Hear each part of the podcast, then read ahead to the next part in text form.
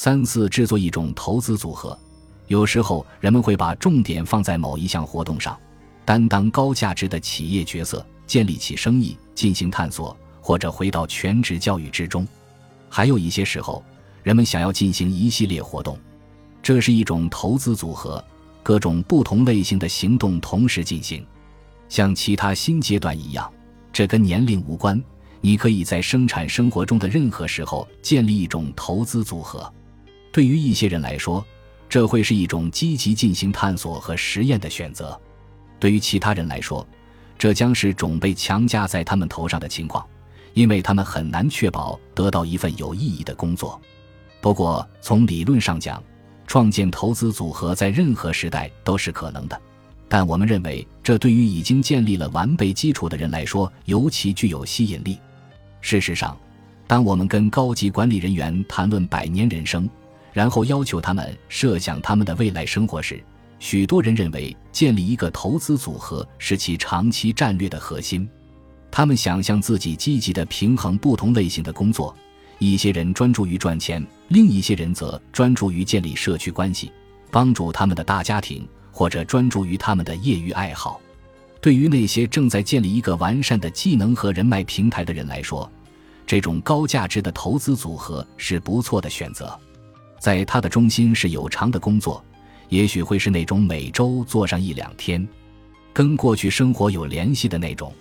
比如说，对于 CEO 来说，这肯定会包括参与董事会活动在内；对于其他高级管理人员来说，则是在某个组织中扮演某种形式的高级角色。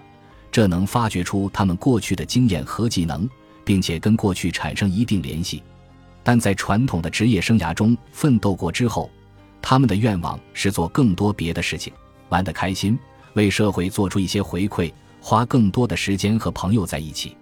所以，这个投资组合在三个方面是平衡的：赚取足够的资金，从而匹配支出，增加储蓄，担任兼职角色，跟过去产生联系，维持自己的声誉。在技能和精神上得到刺激，开发出额外的新角色，从而拓宽学习面，提供一种目的感。因此，投资组合阶段不可避免的会有一系列动机：一部分跟资金积累有关，一部分和探索有关，一部分和活力与刺激有关，还有一部分则和学习和社会贡献有关。挥别过去，投资组合下的生活可能会非常令人兴奋。由于我们活得更长久。于是就可能无聊度日，重复过去所做之事，所以我们更青睐多样性。投资组合是个真正具有吸引力的东西，但是我们有一些担忧存在：建立这个阶段有多容易，过渡到这个阶段又有多么困难。我们想知道，在跟我们谈过话的那些人当中，为自己人生设想了投资组合阶段的人里，有哪些能真正实现这一阶段？由于我们活得更久，习惯便会更加根深蒂固，这就导致了紧张情绪。当有人成功转型到投资组合阶段时，其中原因在于他们能够改变行事方式，将自己的职业生涯视为对能力的发展，而不是对职位头衔的积累。从全职工作转到投资组合阶段，需要人们拥有灵活的思维能力，也需要灵活的工作模式。而传统的两阶段职业生涯往往不是一种好的准备。那些成功转变到投资组合阶段的人之所以能成功，是因为他们做了早期的准备工作，并在进行全职工作的同时开始尝试小规模的项目。他们开始尝试可能具有价值的项目，效仿那些过着他们理想的投资组合生活的榜样，并开始调转天平，从原先着重于内部的企业人脉网。转向重视更为外部、更为多样的人际网络上，此时他们的转型资产便十分重要了。随着这些网络的扩大，他们开始跟各行各业的人进行接触，并建立可在各个部门之间流动，并且容易得到理解的声誉和技能。这种在更广泛的领域所进行的技能和成就交流，是投资组合阶段的重要准备。没有它的话，从全职工作转型而来，结果可能令人大失所望。消除低效率投资组合阶段面临的挑战之一就是效率低下。投资组合的多样性带来了兴奋感和兴趣，但这种多样性的缺点在于，参与这个阶段的人没有获得不断提升的规模报酬。我们可以设想一个典型的投资组合周，也许会做几天有偿工作，也许有一天在社区工作，有一天练习业余爱好，有一天在慈善机构的董事会里工作。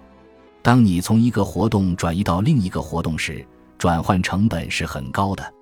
有一天你在与一个慈善机构合作，第二天在社区工作，第三天在董事会任职。当你从一个地方移动到另一个地方时，就需要不同的思维态度，也可能涉及实际场合的转换。我们将这些转换成本视为对这个投资组合阶段的主要挑战，但是我们也可以降低这些转换成本。最明显的方法是在投资组合的不同成分之间建立协同效应。这种协同作用之所以存在，是因为所有活动在所需能力和知识上都有一些共同点。例如，高水平的项目管理技能可能是联合一些看似不相干的活动的基础。这里的重点是确保技能和能力间彼此相关，而不是毫无关联。连接他们的可能是符合更大主题的利益，或是核心能力。降低转换成本的另一种方法是压缩时间，而不是将其分割。举个例子，这意味着每周工作三个完整的白天，而不是工作五个半天。如果某人过去的成功以聚精会神为基础，那他的投资组合活动也可能会带来压力。虽然这似乎是许多人所期望的一个阶段。但是这并不适用于每个人。如果投资组合的各种活动之间缺乏一致性的话，就更是如此了。野狐的出现，尽管所有年龄段的人都会体验到这些新阶段，但现在真正拥抱他们的是十八至三十岁的人。我们不应该为此感到惊讶，毕竟简这一代最需要适应长寿，在适应时也拥有最大的灵活性，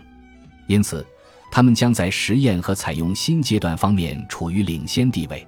他们将积极成为一个探险家，一个独立生产者，并创造一种组合。对这个年龄段而言，他们将通过利用零工经济这种形式来完成最后这个目的。这个年龄层比其他任何年龄层都更能意识到选择的价值，并且准备好努力去调查并创造它们。在金融理论中。期权是以固定价格购买某种资产的权利，期权存在的时间越长，其价值越高，而且资产的不确定性越大，期权的价值就越大。由于这一代人将十分长寿，面临着更大的不确定性，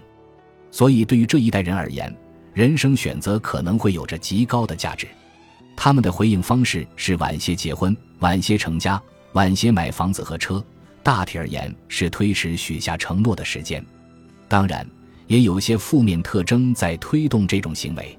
在许多发达国家之中，这个年龄群体觉得自己被长辈们背叛了，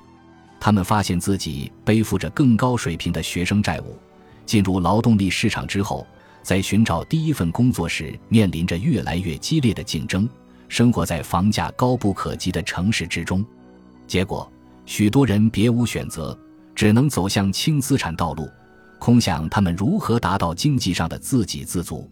由于这个年龄组创造了选择，推迟了承诺，保持了灵活性，所以他们展现出了传统上与青春期相关的特征。换句话说，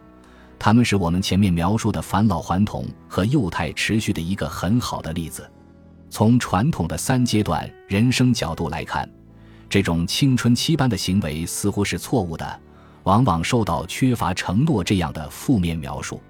然而，从多阶段生活的角度来看，这种行为不是缺乏承诺，而是对无形资产的坚定投资，特别是投资于那些创造选择的资产。当那些追随传统职业道路的人不能认识到这一点时，就会加剧世代之间的不信任感，并导致人们对所谓的“千禧一代 Y 世代”产生刻板印象。当人生将延续更久时，把这些额外年份中的一部分分配出去，扩充成年后的发展阶段，似乎是明智之举。明确的后青春期青少年阶段之所以会产生，其背后原因就是这个。青少年时代是通过经验和人生大事来建立价值观、进行实验的时间段。然而，在经济学方面，这主要是一个消费时期。他们花父母的钱，或者从事有限的兼职工作，可算作独立的消费者。休闲活动和商品是定义这一新兴身份的方式。对于十八至三十岁的人来说，经济环境更多的转向生产，学习生产技巧，以及在教育之外学习知识。因而吸引到了探险家、独立生产者或投资组合阶段的人。社会花费了一段时间来创造一个词语，从而描述二十世纪人们在青少年阶段中逐渐定型的行为，